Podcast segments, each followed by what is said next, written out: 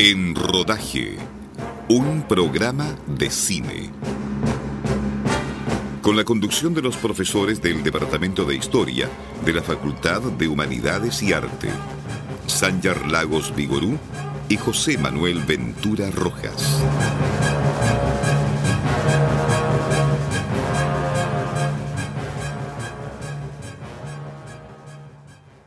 Muy buenas tardes, bienvenidos a una nueva edición de En Rodaje, un programa de cine por Radio Universidad de Concepción.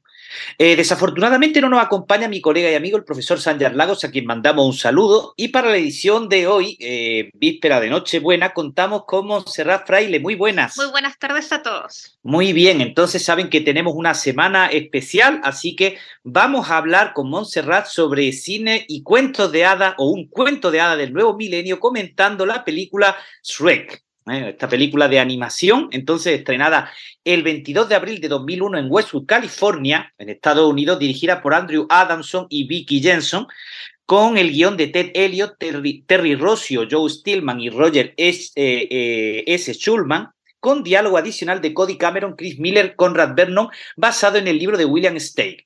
Producida por Jeffrey Katzenberg, Aaron Warner y John H. Williams para la productora DreamWorks, con música de Harry Gregson Williams y John Powell, montaje de Sim Evan Jones, casting de Leslie Feldman, diseño de producción de James Hedges y entre los intérpretes las voces de Mike Myers, Eddie Murphy, Cameron Diaz, John Lithgow y Vincent Cassell. Argumento. La vida de Logros Shrek en su ciénaga, solitario rechazando a los lugares se ve alterada cuando un burro parlante y un conjunto de criaturas mágicas invaden su lugar porque huyen de la, proclama, de la proclama de Lord Farquaad, que quiere librar a Duloc de estas criaturas mágicas. Farquaad consigue un espejo mágico que le ofrece casarse con alguna princesa para ser el verdadero rey de Duloc y este opta por la princesa Fiona encerrada en una torre protegida por un dragón. Así que Shrek es reclutado por Farquaad para esta misión a cambio de librarse de las criaturas que se asentaron en su ciénaga.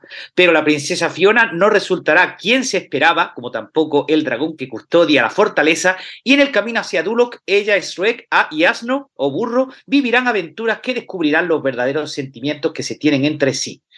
Y bueno, escogemos esta película también en sintonía con la idea de, no es una película estrictamente de Navidad, pero nos habla de cuentos de hadas. Esta como es la cuarta año, el cuarto o quinto año que vengo a hacer como el mini especial de Navidad. Antes hacía más películas porque teníamos más películas de Navidad, pero ahora cada vez se van achicando más y decidimos hacer esta precisamente porque es como muy entretenida, es para toda la familia, tiene un, un humor un poco más adulto también que les va a gustar a los los que no la han visto, porque yo me imagino que todo el mundo la ha visto. O sabe de ella. Sí. No, yo, creo, que, un fenómeno social en que se sabe de ella, aunque no se la ha visto. Tienen que haberla visto en el 2000 cuando eran jóvenes todavía. Claro, eh, eh, eh, por ejemplo, ese es el interés que tiene, que es una película que se, se conoce, ¿no? Tuvo gran impacto, pero que también aquí cinematográficamente podemos decir que también tuvo un, especial impacto para su época. es que es un fenómeno de la cultura popular, es como un ícono de la cultura popular. Todos conocen a Shrek y a Fiona, que son en realidad la pareja de ogros felices, que van en contra de todo lo que se sabía de los cuentos de hadas. O sea, esta película es una película muy gringa, eso hay que eso sí. muy, muy gringa. A mí me gusta, la primera vez no la vi en el cine, la vi, en, me acuerdo en la universidad, la hicieron en un, en una, lo mostraron en una clase como, ¿cómo seguía? No, eh, no era una clase, era, eh, eh, estábamos en la semana de la carrera y creo que la mostrara, sí, exactamente. Y la encontré muy graciosa, la primera vez que la veía me reí mucho, sobre todo me reí con la eh, ¿cómo se llama esto? La, hay referencias que hay tanto cuentos de hadas como a películas de los 50, como por ejemplo Robin Hood, las que eran musicales. Tiene un montón de referencias que a gente algunas se le pasa, a otras no. Y creo que desde ese punto de vista es muy graciosa, está súper bien lograda, pero es muy gringa, muy, muy gringa. Sobre todo la segunda, cuando pasamos a la segunda, ya ahí es total y completamente gringa, parodia en toda la sociedad, la televisión, etcétera. Sí, muy referencias de cine del momento, pero exactamente, situándonos un poco también, DreamWorks ya había hecho eh, algunas otras producciones, este estudio salió por una parte de gente trabajando con Spielberg, gente que salió de Disney porque no, no, tenían buenas amigas con la dirección de entonces, y bueno, habían hecho otras películas un poquito de orientación, digamos, más seria, ¿no? El Príncipe de Egipto. a mí me gusta, yo sé que la gente no la valora mucho porque dice, no, a mí me gusta mucho. O la aventura de la ruta hacia el dorado y después... Ah, no, pero es que eso es una gran, deberíamos comentarla. La aventura hacia el dorado, yo toda mi vida creí que era de Disney. Y en ese tiempo yo no fui mucho tiempo, mucho al cine y me acuerdo de que pensaba que era de Disney, pero a mí me encantó. La aventura me encantó.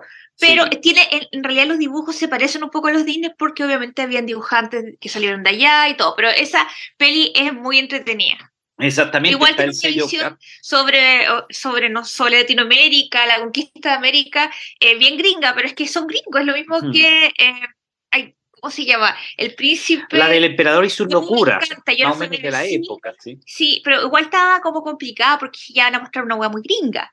Y no, es, es muy gringa, pero es muy divertida. tienen que ver estas películas pensando, son gringas, o sea. Sí, tiene ese punto no tiene, No tiene charm como las británicas o cosas así, no. Es gringa y es muy chora. Bueno, y además, exactamente, después habían hecho esta de, me parece, Chicken Run, Rebelión en la Granja, hacía poquito. Pero ellos hicieron, la de eh, hicieron la de las eh, Ants. La de la ah, la primera de todas, todas ellas antes fue Ants, sí, hormigas, el estudio, sí en su momento porque salía la voz de Schwarzenegger y la voz de Woody Allen ¿Te acuerdas? Sí, claro. Y, era como toda Este personaje así como neurótico, tipo como de Woody Allen. Entonces eso a mí le gustó un poco. Bueno, a los niños se rieron, los adultos, pero los gafapasta amaron mucho esa película. Sí, y aquí tenemos exactamente, quizá en Shrek en 2001, hacen la síntesis entre lo que sería comedia y el tratamiento para llegar también a un público adulto. Pues, de hecho, si uno se da cuenta, claro, es una película que siguen los niños, pero también es una película que tiene mucho,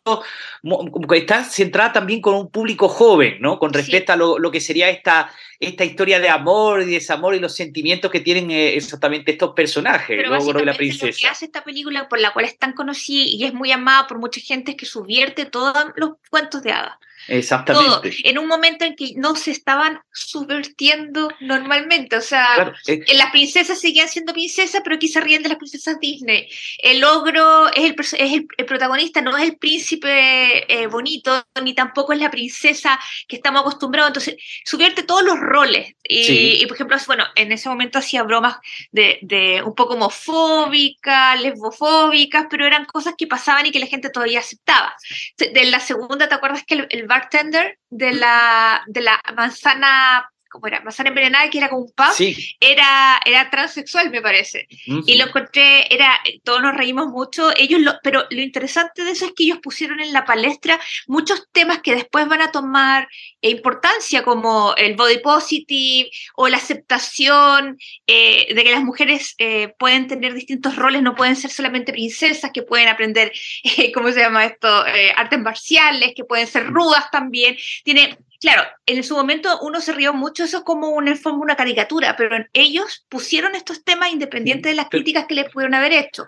Ahora Disney se suma a todo lo que vendría siendo el LGTB, más, se suman a la, idea de las mujeres como personajes femeninos fuertes, se están sumando y están subiendo el carro tarde porque les interesa vender. Pero DreamWorks lo hizo así, en el momento, a, a rajatabla, en el momento en que nadie lo estaba haciendo, y eso creo que es reconocible. No solo como parodia, sino también como poner en la mesa esos temas. Sí, de una manera también en el fondo seria. detrás de una comedia hay un planteamiento serio en, lo que serían este, este tipo de personajes, ¿no? Porque, bueno, vienen de, esa década de los 90, así como de esa, exactamente, desencanto de, de, la generación X o lo que sería la caída del muro. secretos X que eran súper oscuros, esos 90 que las series terminaban todas mal. Y es el momento también de que en 2001 está como esto, floreciendo la fantasía en otros caminos, que es el, el, año en que va a aparecer El Señor de los Anillos al final de ese año, o también Harry Potter, Matrix también está, es que es también... Un poquito antes 99 Matrix,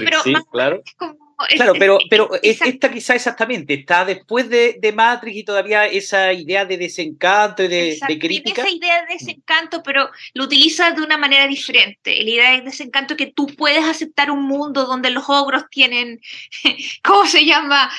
Capas, como una que las princesas no son bonitas, eh, los príncipes, eh, el príncipe no sale acá. El príncipe Farquaad, no, claro, el, el, príncipe Farquaad es chico. El príncipe Farquaad es pequeño, exactamente, entonces se ríen de, ese... de la idea que él es como un nuevo rico, ¿te acuerdas que en la cama tiene una, eh, de leopardo, la cubre cama y es como no rico y todo, pero quiere ser parte de la nobleza y no puede porque no se ha casado con una princesa. Eso también es una crítica a lo que vendría siendo los 80 y los 90 de Estados Unidos. Sí, hay quizá un guiño ahí en el Lord Farquaad del, al príncipe Sí, de la princesa que prometida. hemos visto la princesa prometida sabemos que él está sacado de ahí. Sí, exactamente. Y bueno, también lo que serían los efectos especiales de, de esta película, que es en un momento en que se está haciendo la transición hacia el 3D y, y- es un momento también que algunas de estas películas de época han envejecido mal lo- Sí. lo- los efectos, pero no es el caso de Shrek. No, se nota obviamente cuánto ha avanzado actualmente la tecnología de animación, o sea, te das cuenta de que los Sí. dibujos son un poco más rígidos, las caras no son tan, tan expresivas eh, So- o tan apegadas a la realidad, pero yo me acuerdo cuando salió el 98, me parece que fue Toy Story, Sí. mi mejor amiga la fue al cine, yo no fui, y ella me decía, es que es impresionante porque es como el mundo real. Tú la ves ahora y te das cuenta que no es como el mundo real, Las como las actuales. sobre todo, se resienten Sí, más. Pero, pero, pero es que Mm. en su momento era una cosa impresionante, y esto también en su momento era una cosa impresionante. Mientras tanto, Disney seguía animando en, eh, eh, en 2D, lo cual yo extraño mucho. O sea, no Sí. sé si ustedes lo hacen, pero yo extraño la animación en 2D, encuentro que es hermosa. Hay que pensar que épocas todavía ha pasado locuras que todavía es una película de, de 2D y en Atlantis ya estaba empezando ahí a, a A un de- poquito a, claro, Atlantis fracasó, aunque en realidad es una buena película, pero es una versión gringa. Es cuando Sí, ellos están y- tratando de apelar a un público más más juvenil, No, quizá, más, no más adulto, porque tiene adulto, temas sí. más adultos, la búsqueda del Atlantis, de cómo los dibujos que empiezan como a deformarse un poco las manos, como a buscar un estilo diferente al que tiene, a que estaban copiando a Disney otra eh, productora. Y bueno, sale Shrek, que es una pequeña maravilla para su momento. Vamos entonces a la pausa musical y precisamente este es uno de los puntos muy innovadores de esta película, Sí. con la música de Harry Gregson Williams, nacido en 1961 en Reino Unido, responsable de más de un centenar de créditos desde comienzo de los 90, en que ya hizo música para animaciones como los Borrowers. Y entre mediados de los 90, comienzo de 2000 fue cuando fue adquiriendo más fama en su composición, eh, aparte de la banda sonora de Shrek tiene, y las secuelas, tiene también la importancia de que compuso la música para la, la serie de las crónicas de Narnia, la serie de películas, y posteriormente algunas películas muy variadas, desde realismo, ciencia ficción, por ejemplo, destacando The Martian no hace mucho. Escuchemos la música propiamente de Harry Gregson Williams, porque luego está la segunda patita de la que vamos a hablar, que es la música no original de las bandas de rock de la época. exactamente eso, pero ya lo dijiste. Exactamente, ahí después de la, de, de la pausa lo vamos a, a comentar, pero quedémonos con la música estrictamente de Harry Gregson Williams, que verán ustedes que tiene el tono del cuento de hada. El título Fairy Tale, que es el que da comienzo a la película Shrek de eh, eh, eh, Andrew Adamson y Vicky Jensen.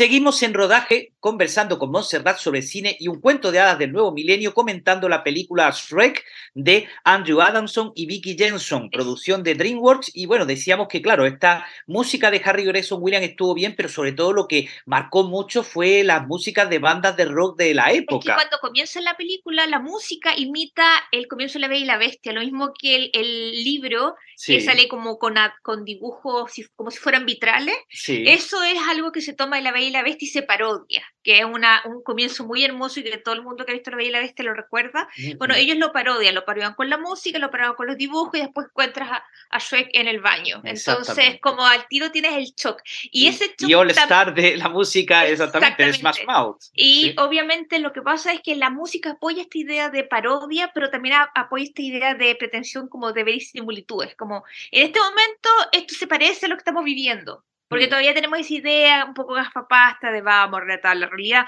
porque a la gente le da vergüenza la fantasía. En este mm. momento y todavía yo creo que actualmente les da vergüenza ir a ver estas películas, entonces tú tenías que buscar una justificación. Una, vas con tus niños, pero tú solo no ibas a ir.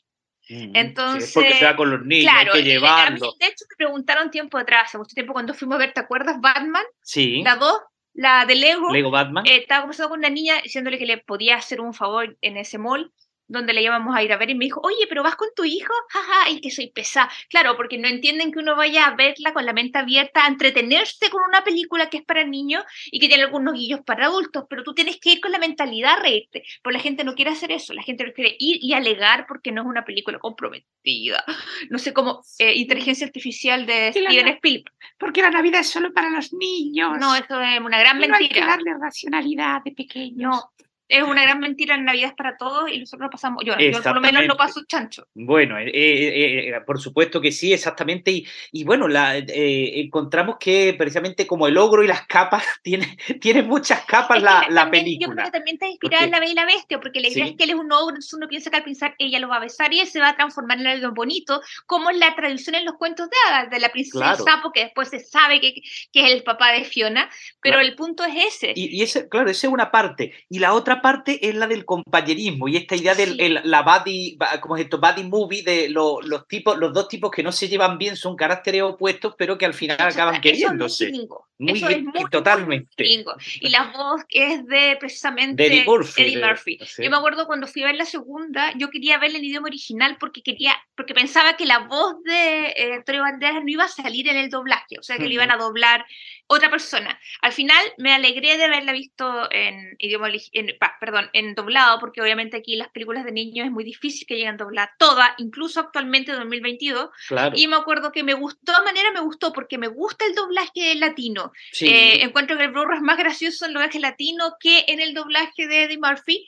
Y Shrek igual me es más adorable la voz de Shrek en el doblaje latino que la voz de Myers, respetando lo que es un gran actor y que nos gusta mucho y bla, bla, bla. Pero me gusta más el doblaje latino. Sí, el castellano también le dan así como un toque un poquito más entrañable en los dos casos. Tierno, o sea, y más gracioso la forma de cantar y todo, es distinto y yo recomiendo el latino. Sí, no, eso. aparte que yo le tengo que dar aquí un palito a, a los doblajes en castellano, pero los de Disney, cuando hacían esa cosa tan horrible de que están, contando, están hablando un personaje y luego le ponían otra voz. De... No, pero es el doblaje español de España. Eso digo, el castellano, el de España. ¿Cómo, ¿Cómo, le cambia? Cómo le... ¿Te acuerdas que era pobres almas en desgracia? Eh, pobres. almas sin sol.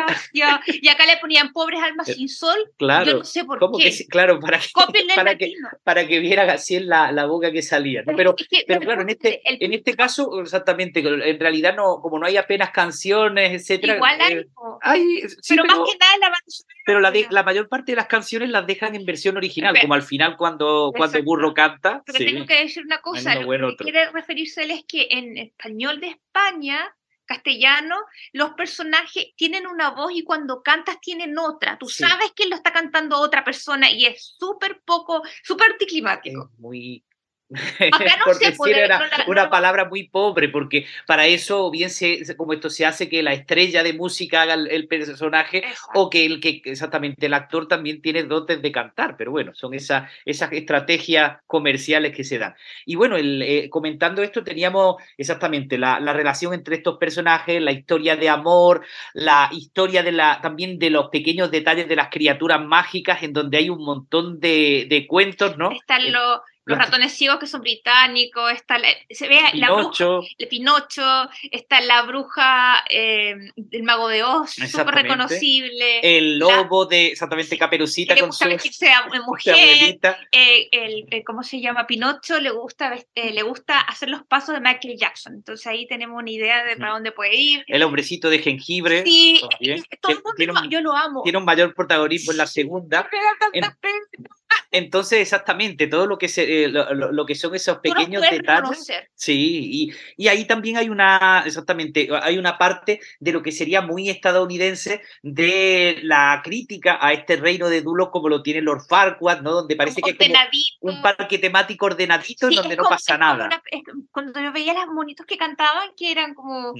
eh, una eran marionetas eh, Sí. eh, mecánicas, me recordaba a los alemanes, porque esa es la idea, que ellos son como ordenados, que tienes que limpiarte el trasero, que no tienes que botar cosas. Entonces eso está mal, porque los gringos quieren ser a su pinta. Ujú. Y hay también como... Los reprimen. Y seguramente hay un guiño también a lo que serían estas recreaciones que se hacen tipo parque Exacto, temático, por ejemplo, temático. lo de los torneos, y hay todo lo que es eh, esos elementos paródicos, por ejemplo, en el torneo cuando Shrek entra en el, en el corralito de, los de los caballos, pero es el ring, y empiezan a hacer la pelea del ring, etcétera. Entonces, ah, hay ahí muchos elementos del tipo de la cultura popular, ¿no? De la, los gestos de los Hay mucho. En la luchadores. segunda Mm. hay mucho más, mucho más, porque, por ejemplo, la- las personas en E! Entertainment que comentaban en su momento que ahora están muertos ya, eh, salían eh, comentando la, la fiesta de Fiona, la Mm. forma de, eh, que lo hacía Faraway, era Sí. Hollywood porque era Faraway el, el- donde iban con Fiona.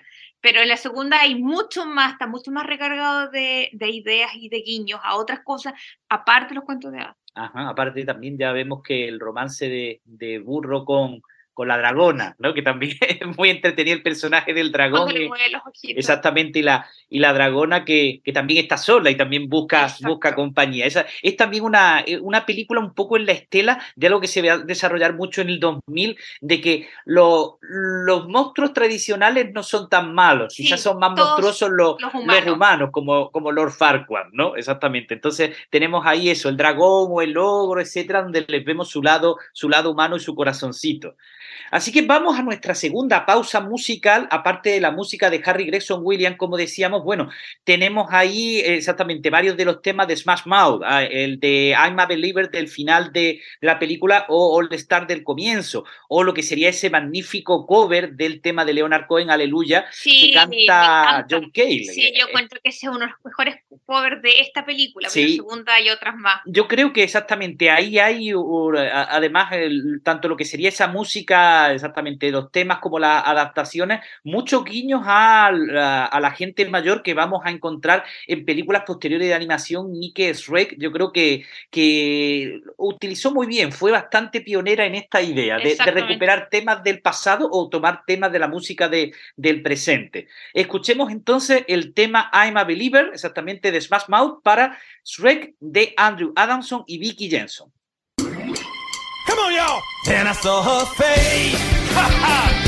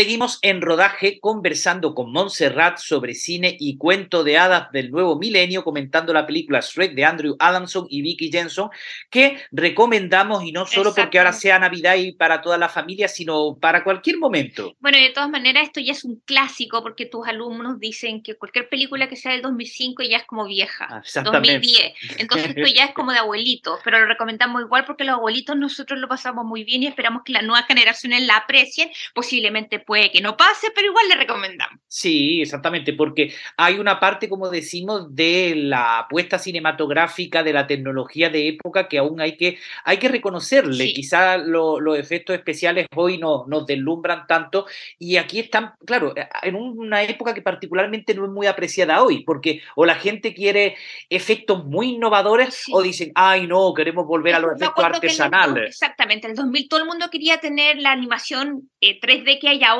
para las películas con monstruos y cosas así, como el Rey Arturo de eh, Guy Ritchie. Y ahora nadie quiere eso porque ahora todos quieren de nuevo animación tipo Drácula de Bram Stoker, hecha prácticamente artesanal, entonces nunca hay como darles el gusto. Claro, eh, Pero- pero, pero, precisamente Pero eso, esta eh. película envejeció súper bien en comparación, por ejemplo, al Señor de los Anillos, Sí. envejeció muy mal. Mm, no algunas partes del Señor de los. Anillos no, no estoy tan. Yo, Yo creo que la segunda y la tercera envejecieron. La tercera, sobre todo, envejeció mal. Mm, quizá la, la tercera, por- pero ya porque algunos efectos los tenía que no eran tan esto de los, los ejércitos estos espirituales sé, verdes. yo que tenían- envejeció mal. Pero, pe- pero bueno, sobre todo recomendarla porque exactamente tanto tiene este elemento técnico como también porque es una historia que la va a disfrutar, ya decimos, toda la familia, los niños y también los, los no tan jóvenes, lo- exactamente, la gente mayor va a ver que incluso más que la, como el También- profesor Fring, a más niveles la Yo de disfrutarán. verdad que le recomiendo las dos. Ya la tres hacia adelante yo encuentro que les tiraron mucho el chicle. El tres posiblemente, pero la dos es la que más me gusta. Y el gato con botas. Eh, sí, ahora vamos a ir a ver la película. Cuando la Exactamente. estrenen Vamos vamos a estar ahí. a ver qué exactamente qué, qué tal la han hecho porque No. porque también han hecho ahí una innovación, están poniendo una- un tipo de animación con recursos de anime, Sí, así que entonces me parece. Eso no es mío. eso no es mío, brutalidad policial. bueno, entonces eh, Antonio Banderas hizo un gran, un gran trabajo. ahí. ahí, ahí con los doblajes en castellano y, en cierta medida parodiándose a sí mismo del ¿En papel inglés? del zorro, Sí. también de que había hecho no hacía tanto. Entonces, eh, le aprovechamos de desearles unas muy felices fiestas ¿ya? para mañana en Navidad exactamente y, y próximamente el Año Nuevo, eh, así como les remitimos al portal de Internet a los podcasts. Desde Radio Universidad de Concepción despedimos esta cuadricentésimo cuadragésimo octava edición de En Rodaje, un programa de cine. Será hasta un próximo episodio. Hasta entonces, tengan muy feliz semana.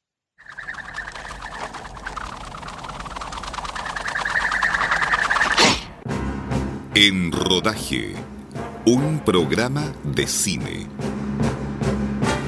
Con la conducción de los profesores del Departamento de Historia de la Facultad de Humanidades y Arte, Sanjar Lagos Vigorú y José Manuel Ventura Rojas.